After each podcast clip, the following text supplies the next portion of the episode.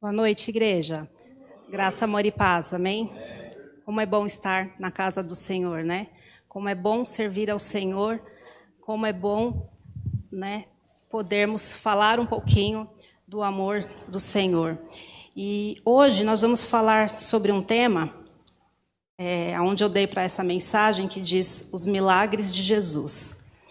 E eu poderia citar aqui a multiplicação dos pães, Poderia citar aqui a multiplicação, né, transformação da água no vinho.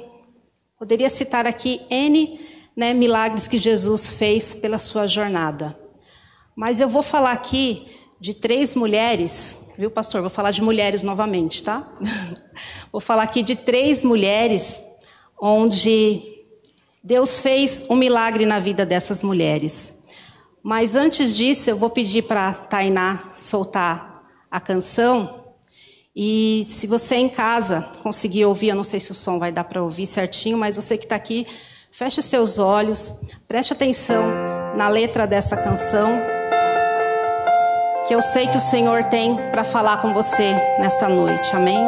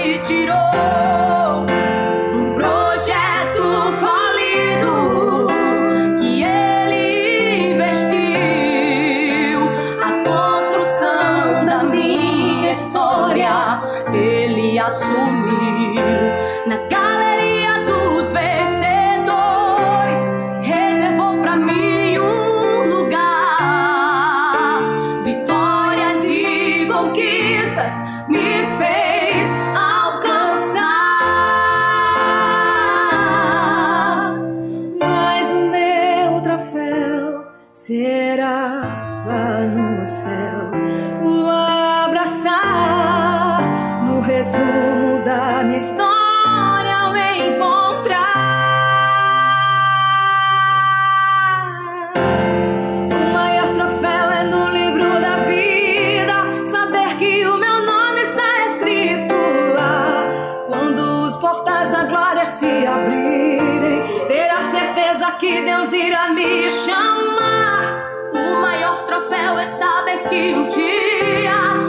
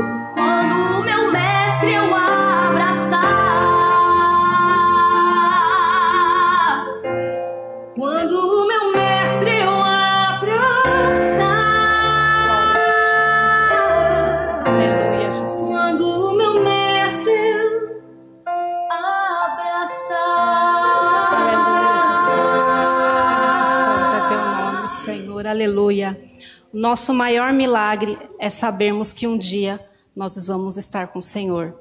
Nós iremos o abraçar. Então é isso que nós devemos estar cada dia mais buscando. Esse é o nosso maior milagre. Amém? Você que tem as suas Bíblias, abra no livro de Ruth. Nós vamos falar um pouquinho sobre Ruth.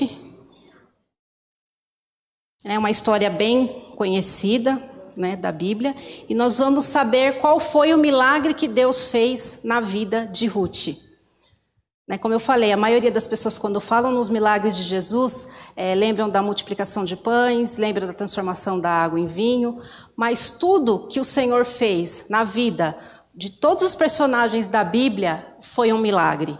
É que nós não vemos como uma forma de milagre, né? Nós vemos o milagre daquela forma que é tangível. Mas tudo que Deus fez em cada personagem da Bíblia foi um milagre. O fato de você existir, o fato de você ser concebido é um milagre. O fato de você acordar, abrir os seus olhos, respirar é um milagre. Então, se nós formos olhar tudo a qual passamos, a qual vivemos, somos e vivemos um milagre. Amém? Capítulo 1, versículo 1 diz o seguinte: Nos dias em que os juízes julgavam, houve fome na terra de Israel, e um homem de Belém de Judá foi morar por algum tempo na terra de Moabe, com a sua mulher e os seus dois filhos. Este homem se chamava Elimeleque e sua mulher se chamava Noemi. Os filhos se chamavam Malom e Quilion.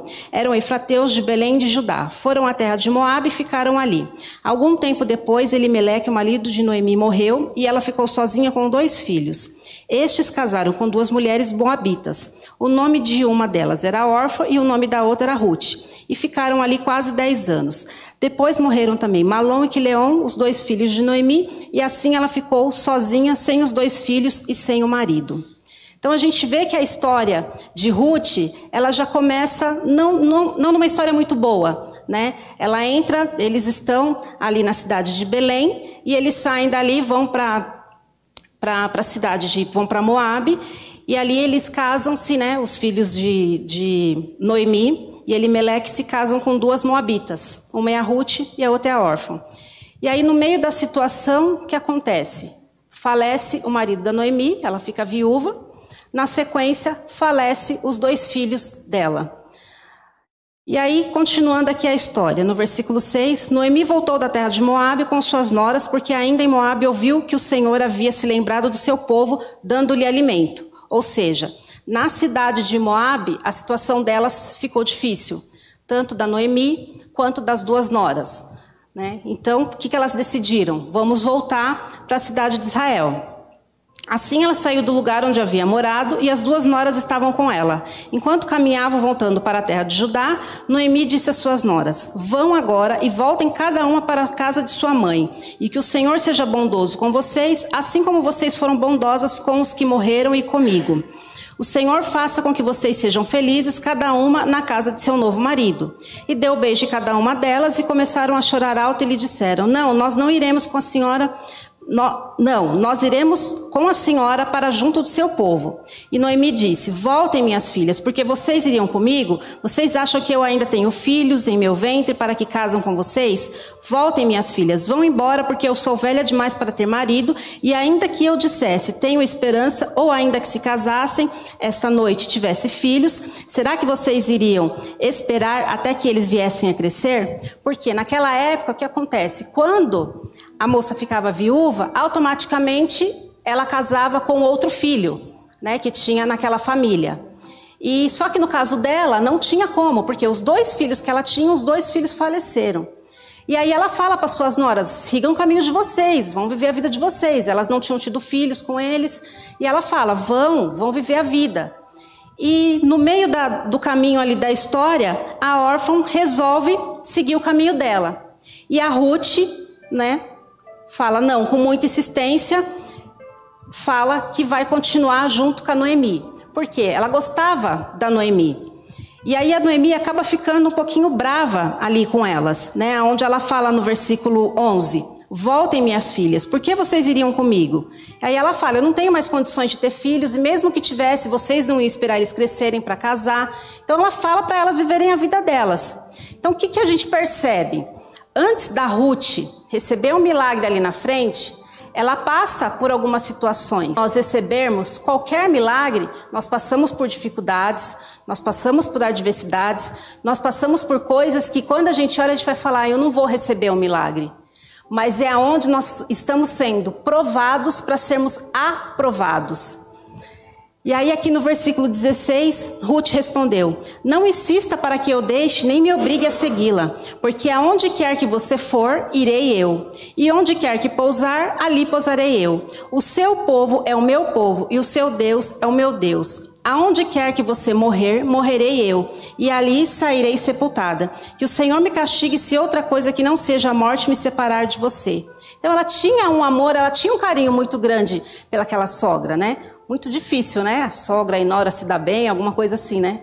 Mas elas conviveram e elas tinham ali um amor. Espero que a minha sogra não esteja me vendo, mas se ela tiver, eu amo ela. né? Mas é muito difícil, né? As noras e sogras se darem bem assim, a ponto de o filho falecer e ela continuar junto, né? Então, assim, é, é, é, é bonito, porque o carinho que a Ruth tinha não era nem tanto a Noemi que tinha o carinho pela, pela Ruth. Era a Ruth que criou um, um carinho pela Noemi. E ela era bondosa, ela tinha um coração bom. E aí elas partiram ali para a terra ali de Israel. E aí no versículo 2, elas chegam num certo local onde elas estão com dificuldade, elas estão passando fome, né? Elas estão, porque é só as duas, né? Geralmente quem trabalhava muito naquela época eram os homens, as mulheres cuidavam da casa e cuidavam dos filhos. E aí elas se viram na situação de ter que trabalhar para se sustentar. E aí no versículo 2, é, a partir do, vers, do capítulo 2, a partir do versículo 4, eis que Boaz veio de Belém e disse aos ceifeiros: Boaz, quem, Boaz, quem que era o Boaz? É, era um parente da família da Noemi, do Elimeleque, do esposo dela, né? Então ele, ele era uma pessoa muito rica daquela cidade e, e ele estava ali é, com os seus empregados ali cuidando né, da, das, das propriedades dele. E aí no versículo 4 diz: Eis que Boaz veio de Belém e disse aos ceifeiros: Que o Senhor esteja com vocês. E eles responderam: Que o Senhor o abençoe. Depois Boaz perguntou ao servo encarregado dos ceifeiros: De quem é essa moça?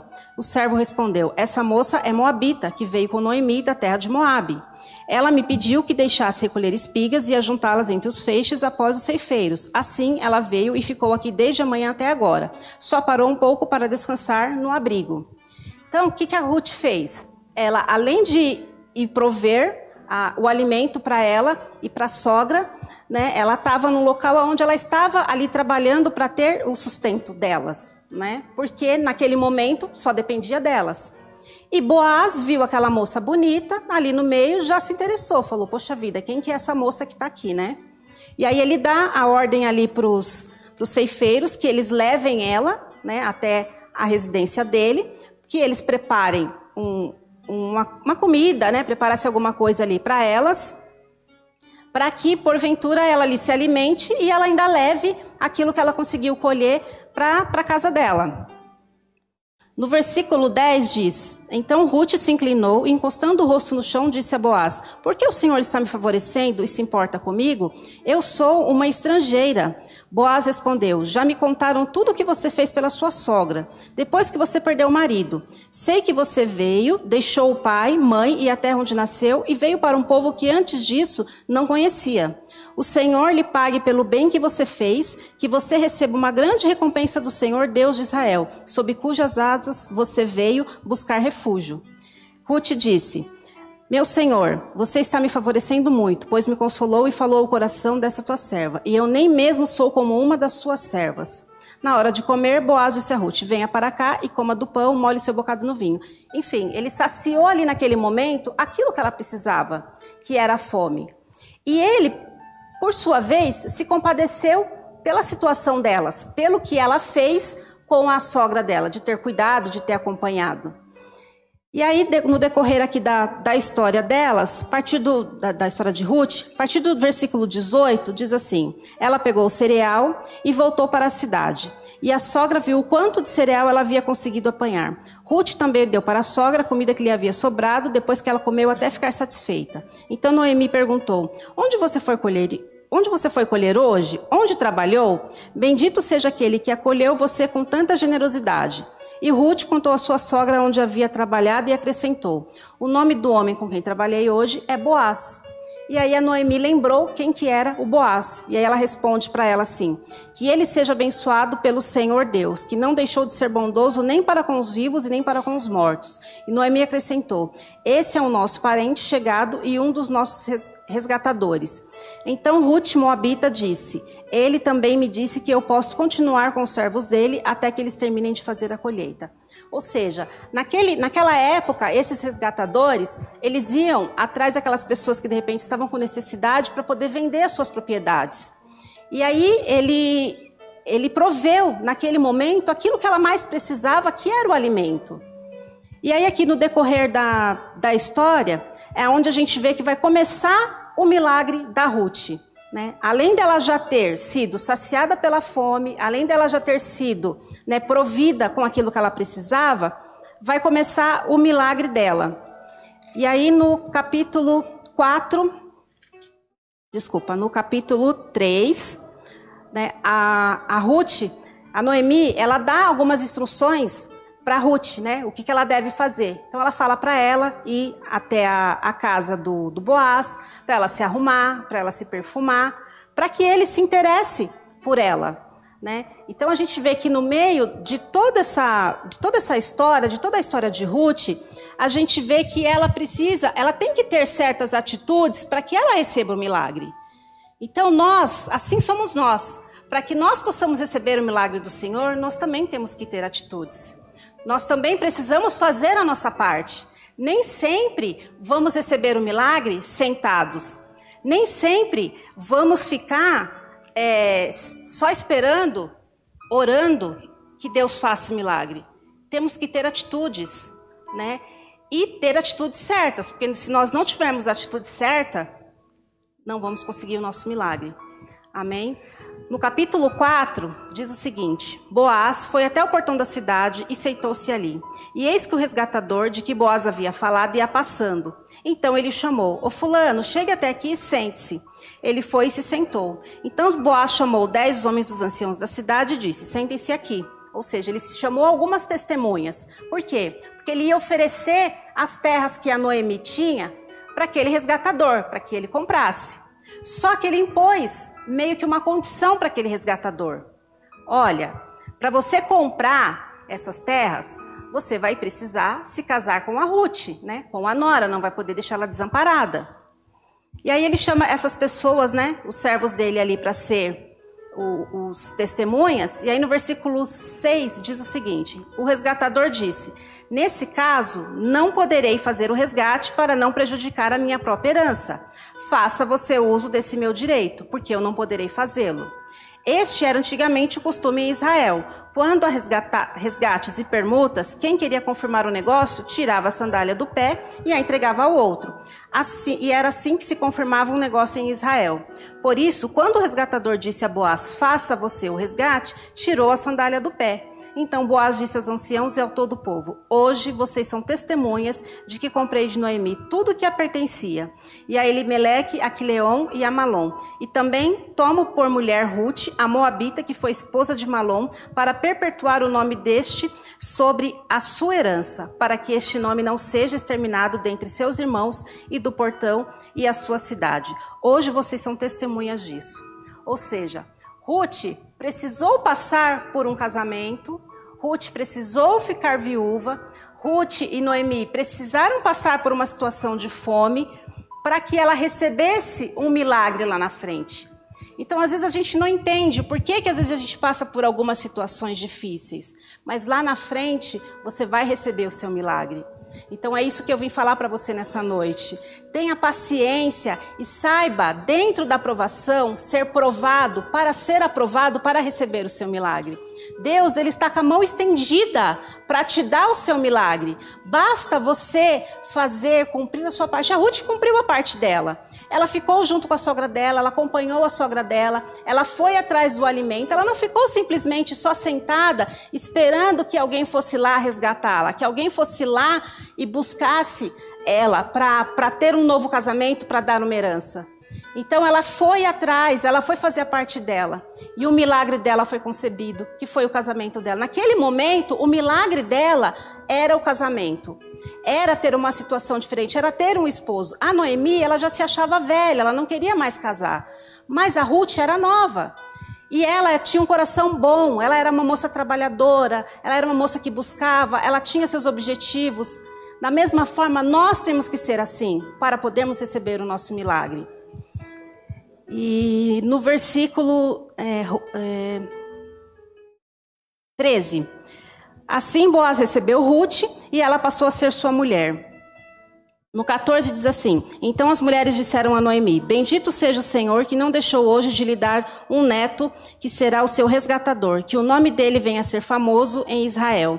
Nele você terá renovação de vida e consolo na velhice, pois a sua nora que ama você o deu à luz, e para você é a melhor do que sete filhos. Ou seja, ela, a Noemi ainda abraçou o filho dela como neto, mesmo não sendo filho original do filho dela. Ela teve aquele carinho justamente pelo carinho que a Ruth teve com ela. E da descendência de Ruth, quem que veio? Nasceu um filho para Noemi, chamado Obed. Esse Obed. E este veio a ser o pai de Jessé, pai de Davi. Ou seja, além de tudo, ela tem aí uma grande nação através dessa história, através de uma moabita, né, que era de uma cidade estrangeira, teve ali a, a bênção do Senhor né, devido ao você, ela ter um bom coração, ela ser uma pessoa de luz, ela ser uma pessoa trabalhadora, ela ser uma pessoa leal, dedicada e fiel a Deus.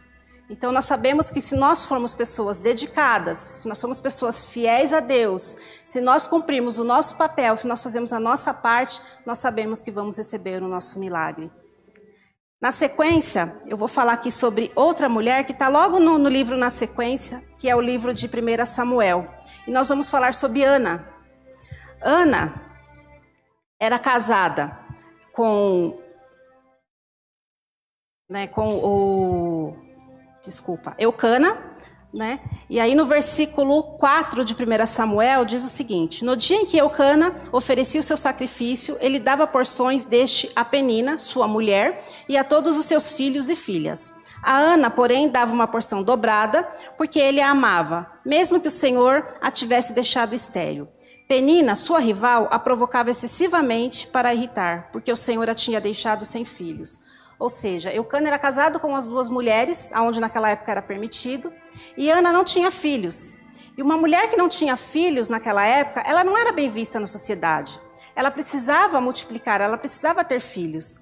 E Penina tinha vários filhos. Vocês imaginem a cena, a Ana ali andando com seu esposo, a qual ele tinha o amor maior por Ana, e a Penina passava com aquele monte de filhos perto dela.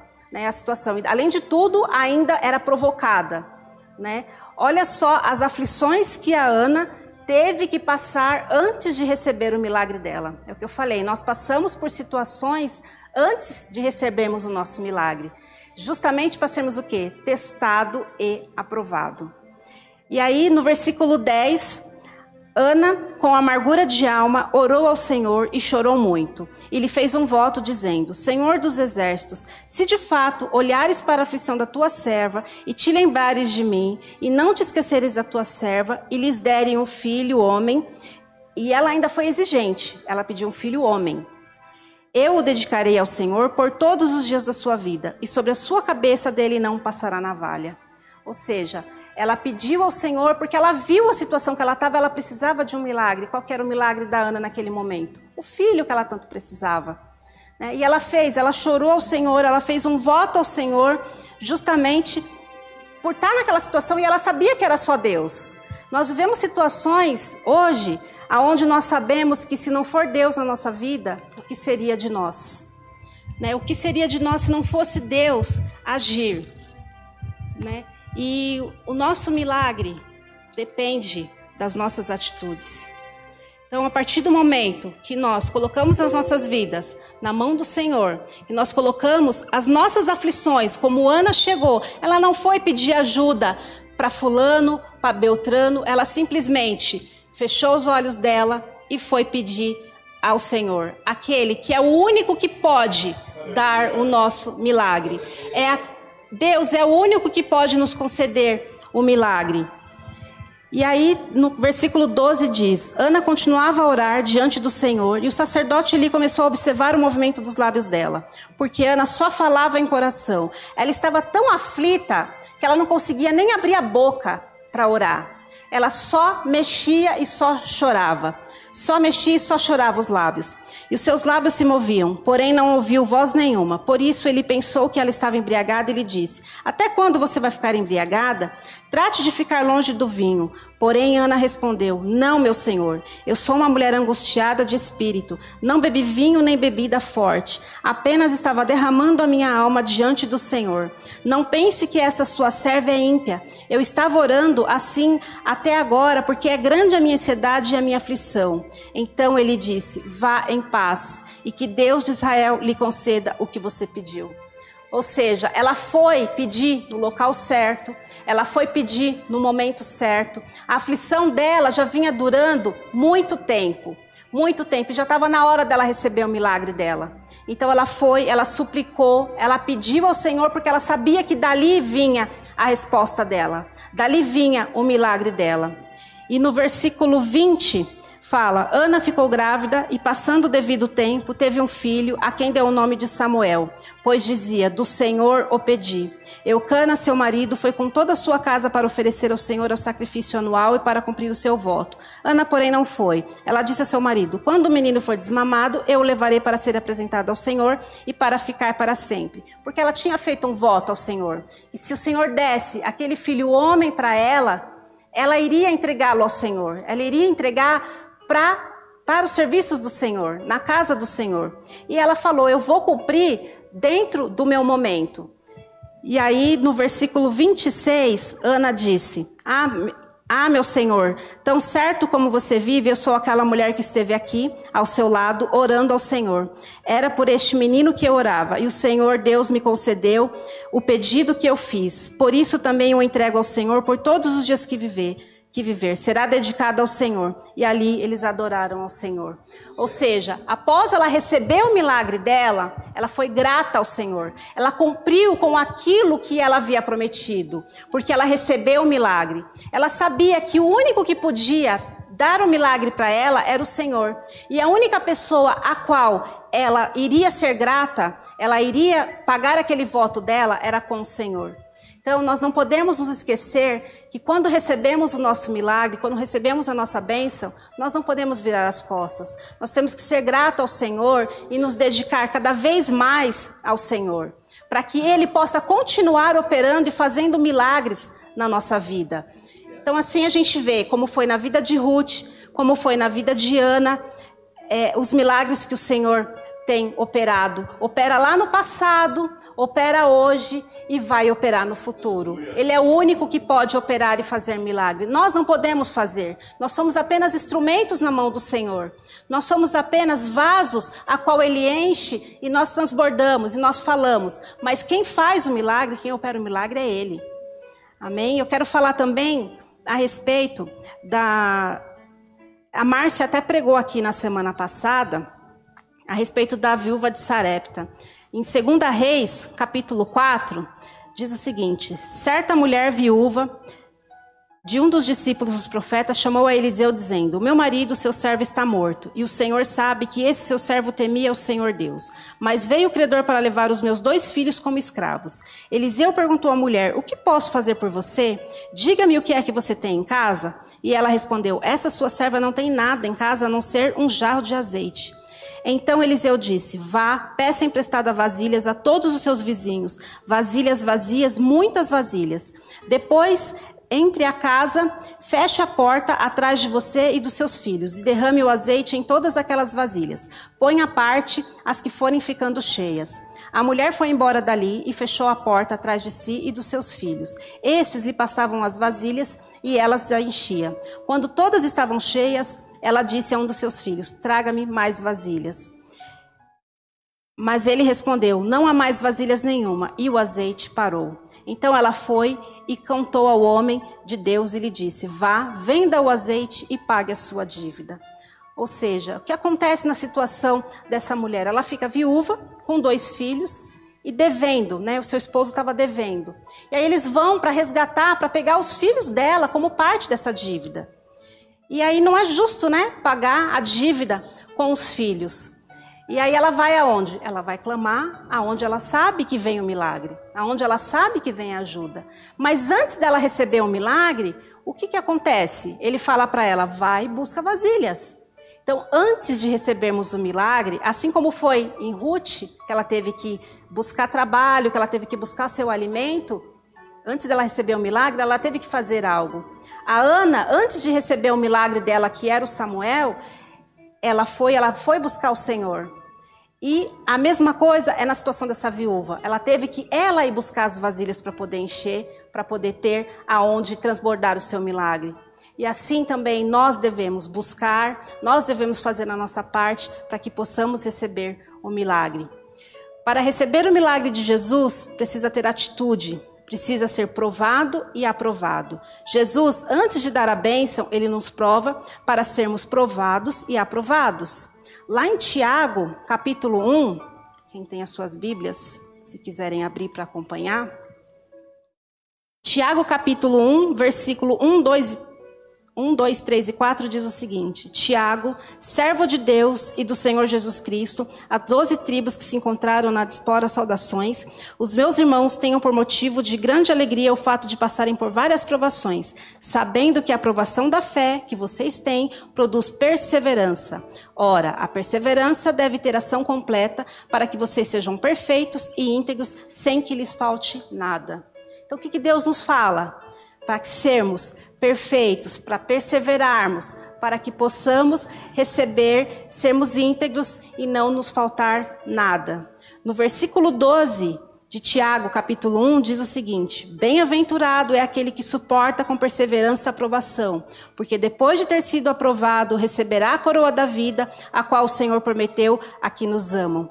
Ninguém ao ser tentado, diga: Sou tentado por Deus, porque Deus não pode ser tentado pelo mal e ele mesmo não tenta ninguém. Ao contrário, cada um é contatado pela sua própria cobiça, quando esta o atrai e o seduz. Então a cobiça, depois de haver concebido a luz do pecado, e o pecado, uma vez consumado, gera morte.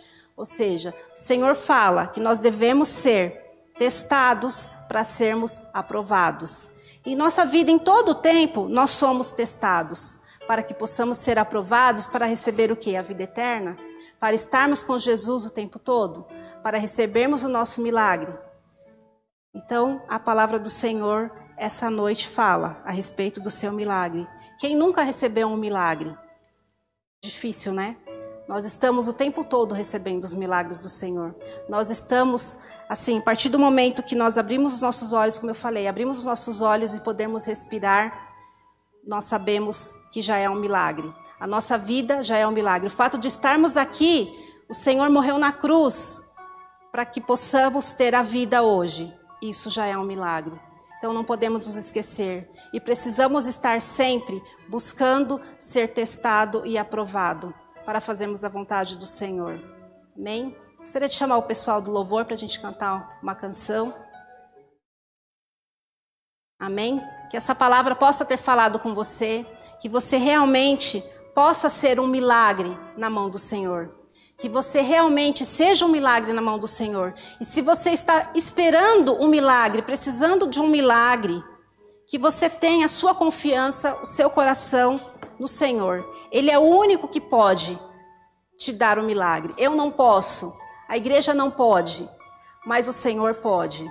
Confia nele e no mais ele tudo fará. Entrega o teu caminho ao Senhor e no mais ele fará. Ele vai operar o milagre na sua vida. De repente você está passando por uma situação difícil, você está passando, assim como a Ruth passou, assim como a Ana passou por um momento de aflição e recebeu um milagre lá na frente, eu tenho certeza que você também vai receber o seu milagre. Basta você crer, basta você confiar, basta você colocar o seu problema na mão daquele que pode dar a solução. Porque se você colocar na mão de pessoas erradas, só vai adiar o problema e não vai resolver e você não vai receber o seu milagre. Nós sabemos que vivemos nesse mundo e somos sujeitos a muitas coisas, né? Trabalhamos fora, a gente sabe que a gente passa nervoso, a gente passa estresse e a gente sabe que se a gente não tiver agarrado no Senhor, se a gente não tiver o nosso coração no Senhor, a gente não consegue. Mas Ele é o único que pode nos dar a paz, Ele é o único que pode operar em nossas vidas, Ele é o único que pode fazer um milagre, Ele é o único que pode fazer por nós. Amém? Aonde você estiver, na sua casa, aqui na igreja, feche seus olhos, preste atenção na letra dessa canção, ela é bem conhecida, muitas pessoas conhecem, e eu sei que ela vai falar com você nessa noite. Aleluia. Glórias a Ti, Senhor Jesus. Só pra te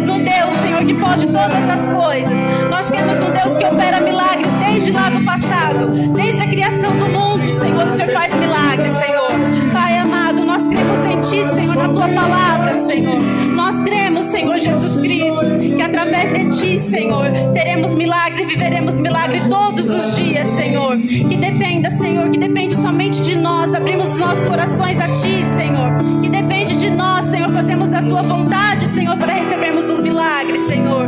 Pai amado, que o Senhor possa derramando, Senhor, a Tua unção, Senhor. Que possamos ouvir testemunhos, Senhor, dos milagres, Senhor, daqueles que estão precisando, Senhor Jesus. Porque nós queremos um Deus que é poderoso e que pode todas as coisas naquele que nos fortalece, Senhor Jesus. Pai, coração, Senhor. É um pedido, Senhor, da tua igreja nesta noite, Senhor. Que o Senhor possa operar milagres, Senhor.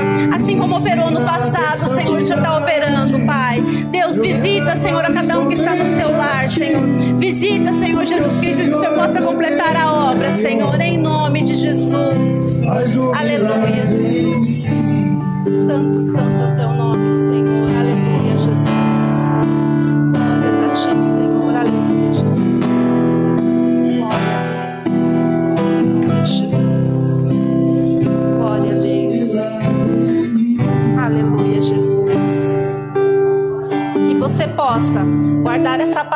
Seu coração e colocar ela em prática, que você vai receber o seu milagre. Amém? Vamos receber o nosso pastor louvando ao Senhor com palmas, aqueles que estão aqui.